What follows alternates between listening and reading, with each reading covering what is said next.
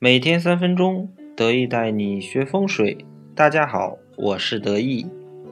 得意的风水漫画正在微信公众平台“得意说风水”持续更新，趣味学风水，让风水不单可以听，还可以看。喜欢的朋友呢，可以去关注一下。前几天我去山东出差，客户呢待我还是不错的。给我订了套当地最好的酒店的海景房，但是这个酒店的前面呢，并排有两栋公寓楼，楼层都很高，而且两楼之间的间距很窄。我住的房间呢，正好能从两座公寓楼的中间夹缝中看到大海。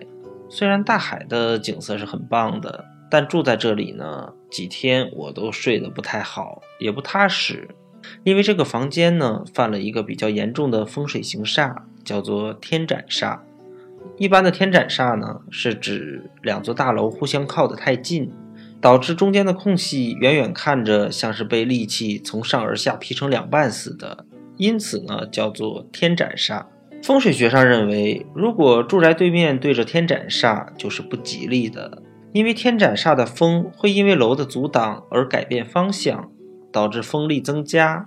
实验证明。两楼之间的风力呢不可估量，可使三级风增变至八级，五级风就可以足以让垃圾桶腾空抛起，致人伤残。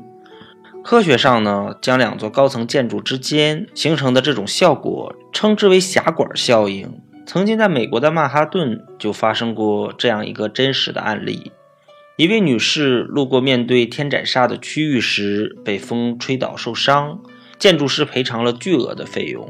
风水上讲究的是藏风聚气，住在这样的风口处，又何来藏风聚气可言呢？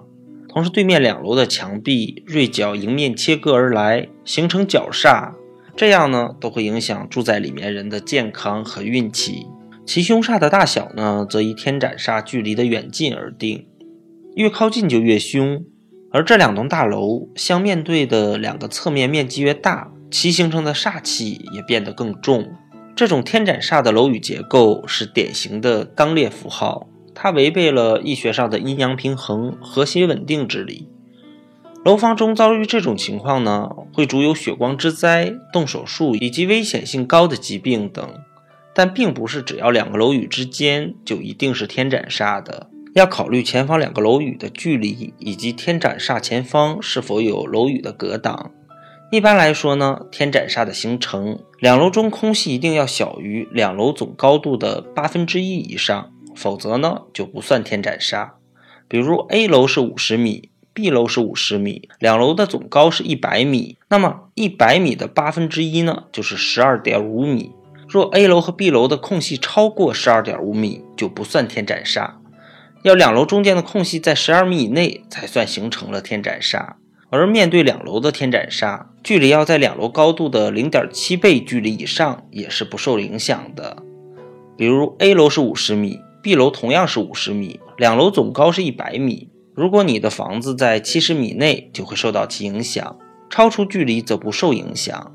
而天斩煞的类型呢，一般也分为两种。第一种呢是煞气正冲大门或窗子，其影响极其强烈。住宅成员之间一起争执，易有血光之灾，或是易患虚动手术的疾病。第二种呢，是煞气没有正冲大门或窗，而是冲着房子的后背或左右两侧，这样呢，主小人缠绕，事业曲折，或是财运差，破财漏财。还有一种情况不会受到天斩煞的影响，即天斩前后有隔挡的情况。天斩煞前后有挡，可以是你的房子前面，在天斩煞的另一个方向有一栋高于你住宅的建筑物，这样的情况天斩煞也是不会有影响的。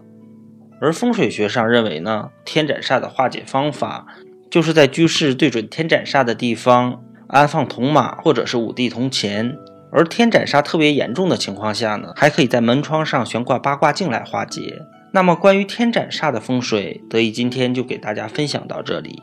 喜欢得意的朋友可以添加得意的微信二八八二五八八。再见。